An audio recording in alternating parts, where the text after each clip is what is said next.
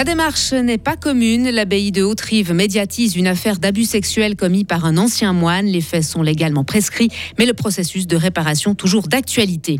Elle a été chef de la police bulloise. Elle va présider la Fédé. Isabelle Castella remplacera Bernard Franière à la tête du syndicat regroupant 4000 fonctionnaires.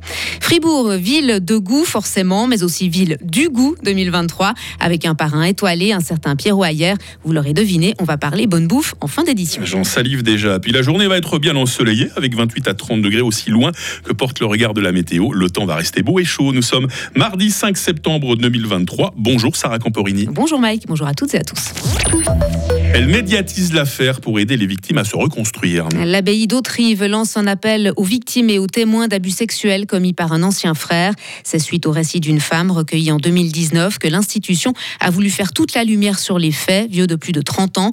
Elle-même avait subi des attouchements sexuels par cet ex-moine. Elle a quitté les ordres, qui a quitté les ordres en 1996.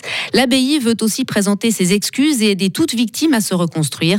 C'est l'affaire Sentier en France, fin 2022, qui a fait l'effet d'un déclic. Marc de Petiot, supérieur d'Autrive. Alors au fond, le sentiment d'impuissance, il a, il a évolué parce qu'effectivement, l'affaire Sentier en France, un an après la SIAZ, voir que des victimes ont dû attendre de voir le nom de leur agresseur euh, dans les journaux, c'est seulement ça qui les a permis de se déclarer comme euh, victimes de, de cet évêque alors que les révélations sur le nombre d'abus euh, en milieu ecclésiaux avaient été dénoncées un an avant.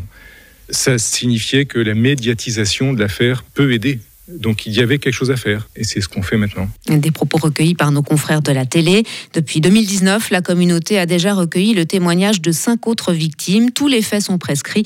L'ancien moine avait par contre été sanctionné à l'interne en 93 suite à une première plainte. La Fédé a désigné sa nouvelle présidente. Isabelle Castella succédera à Bernard Franière qui prendra sa retraite à la fin de l'année après 15 ans passés à ce poste. Selon un communiqué de la fêtière des associations du personnel de l'État de Fribourg, euh, sa candidature fait l'unanimité au sein du comité de sélection.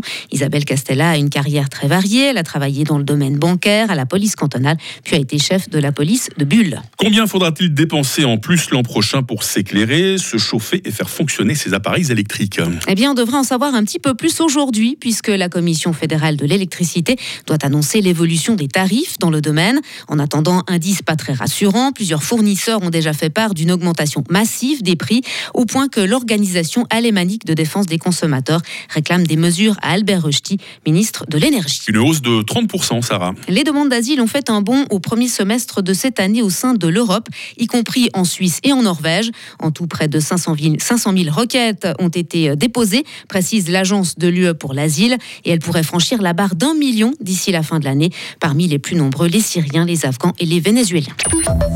Vous aimez les carottes, les patates et les navets Eh bien, vous allez être servi. Oui, la semaine du goût version 2023, ça commence dans une dizaine de jours et elle donne un coup d'éclairage cette année sur les légumes racines, autrement dit ceux qui poussent et se développent sous la terre.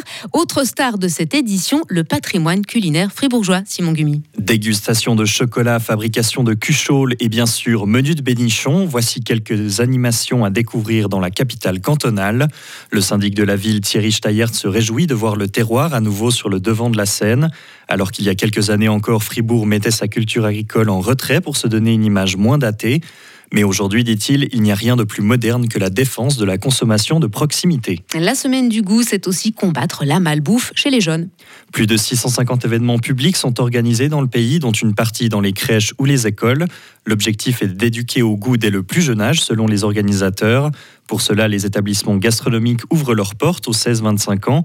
Des bons spéciaux leur permettront de déguster un menu complet pour 60 francs. Merci Simon. Un programme alléchant donc à retrouver pendant une semaine, pendant cette semaine du goût, qui aura lieu du 14 au 24 septembre. Ah, on a déjà l'eau à la bouche. Merci Sarah. Retour de l'info 8h30. Retrouvez toute l'info sur frappe et frappe.ch. On parle météo 8h05. La météo avec Frappe, votre média numérique régional. Toujours un plaisir de débuter une nouvelle journée avec vous les amis, plaisir décuplé quand cette journée s'annonce comme aujourd'hui, euh, bien ensoleillée. Il y a quelques grisailles euh, locales hein, ce matin sur le plateau. Il y aura quelques voiles d'altitude en courant, au courant de la journée. Les minimales 14 degrés à Charmey et à Fribourg, 15 à Estavayer-le-Lac, 16 à Châtel-Saint-Denis. Les maximales dans quelques heures, 27 degrés à Bulle et à Romont, 28 à Payerne ainsi qu'à Fribourg. Euh, demain mercredi sera toujours bien ensoleillé. Nous retrouverons nos grisailles matinales en basse altitude. Température minimale 15, maximale 30 degrés. Et ces 30 degrés continueront de s'afficher au mercure jeudi, vendredi et samedi. Par contre, euh, dimanche s'annonce un tout petit peu moins chaud, 28 degrés. Il y aura peut-être quelques orages.